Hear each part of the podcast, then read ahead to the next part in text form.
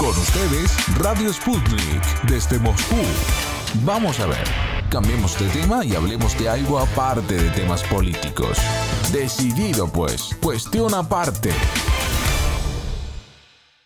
Son dos países con sistemas que no concuerdan en diferentes aspectos, pero que es algo que no impide que tengan una auténtica hermandad, desarrollándose una cooperación bilateral ejemplar. Así es el caso de las relaciones entre Rusia y Cuba, según el experto en la materia, Ruslan Reyes, presidente de la comunidad rusa en la isla caribeña. En conversación con Octavo Mandamiento, Reyes repasó un amplísimo abanico de los temas en los que colaboran ambas naciones, enfatizando que el mundo debería aprender de esta relación. La comunidad rusa sabemos lo que para Latinoamérica y Centroamérica ha representado la pandemia, igual que para todo el mundo. O sea que eso ha causado problemas económicos en los países. Y bueno, Cuba no es ajena a este fenómeno pero ha habido una buena estrategia por parte del Estado cubano y por supuesto la comunidad rusa dentro de Cuba no es ajena a lo que vive el pueblo cubano.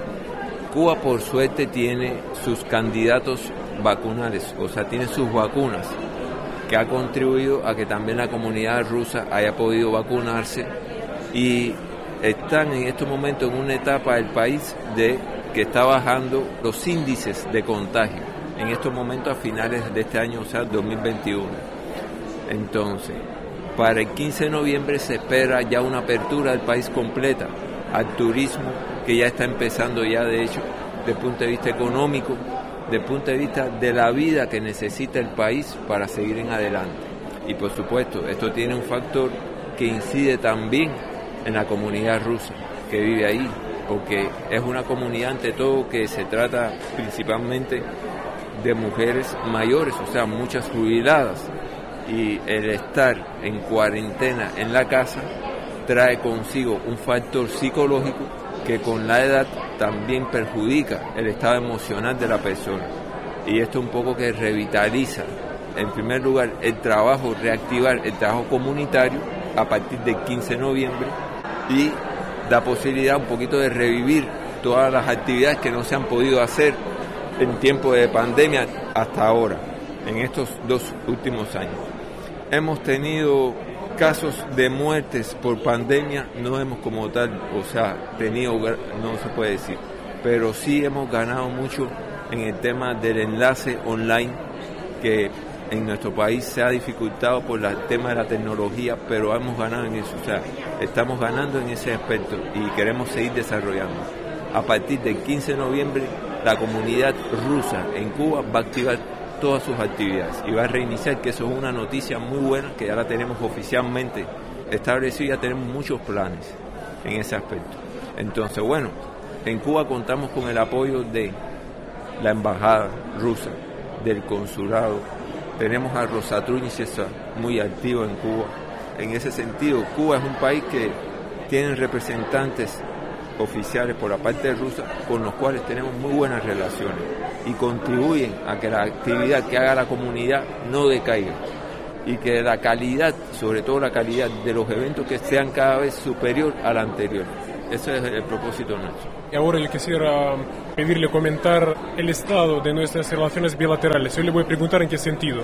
Porque parece que a pesar de todo, a pesar de este ambiente que usted describe, que realmente los lazos son muy intensos. Porque, por ejemplo, yo recuerdo recientemente Cuba presente en todas las ferias acá en Rusia, sea turística, sea alimentaria, ¿no? Hay visitas allá a Cuba. Yo tengo esa percepción correcta de unos contactos incluso inusualmente activos. Dentro de lo que sé, te puedo decir, por ejemplo, de que Cuba con Rusia hoy en día de conjunto tiene firmado acuerdos en el tema del desarrollo de la industria del ferrocarril, o sea, la industria locomotora ferroviaria. Rusia es el gran inversionista en el tema de ferroviaria. Cuba le ha adquirido de Rusia locomotoras para renovar todo el parque ferroviario del país, sobre todo el del tema de carga, estamos hablando, y también de pasajeros en un futuro. Ese es un aspecto. El otro aspecto son de los bloques de las termoeléctricas de generación eléctrica de Cuba, las que existen, cuya base son las termoeléctricas que fueron adquiridas, la tecnología es de la época soviética. Rusia hoy se tiene firmado un contrato para renovar muchas de estas termoeléctricas que hoy en día generan electricidad. Eso es otro proyecto que se está llevando a cabo hoy en día en las relaciones. También el tema vinculado con hidráulica, con lo que son los ductos de agua, los conductos acuíferos, en el tema de la desalinización, plantas desalinizadoras. O sea, Cuba es una isla, está rodeada de mar y no tiene caudales de ríos con agua dulce, con agua potable suficiente como para abastecer, o sea, en algunas regiones de agua potable. Y la desalinización del agua de mar y un tratamiento, esas plantas, Rusia ha llevado proyectos con Cuba en ese aspecto. Está el tema de la aviación, sigue latente, toda la aeronáutica cubana es rusa. Y creo que más que eso, o sea, he nombrado algunos aspectos desde el punto de vista de económicos estratégicos. Por encima de todo esto creo que está la voluntad política entre ambos países.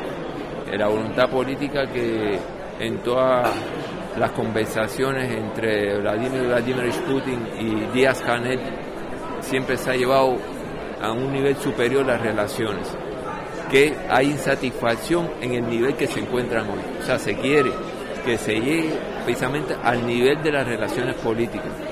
Rusia y Cuba son países, creo que más que estratégicamente socios, como o partners, como gusta decir a veces por la parte de Rusia, yo creo que son países hermanados históricamente, hermanados.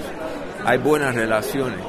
El cubano que estudió en la época soviética y ahora con las nuevas relaciones de formación de estudiantes, porque hay un acuerdo de formación de estudiantes que está llevando a cabo Rosatrunichester, otorgar becas a estudiantes cubanos y formar, calificar a los que son especialistas en aquellas especialidades que hay aquí en Rusia. O sea, está el tema de todas las especialidades prácticamente, desde la textil hasta el tema de servicios de urgencia, como es los, o sea, lo que es bomberos, todo lo que tiene que ver con casos de emergencia que sufre un país, con catástrofes, que Rusia tiene mucho desarrollo en esa actividad.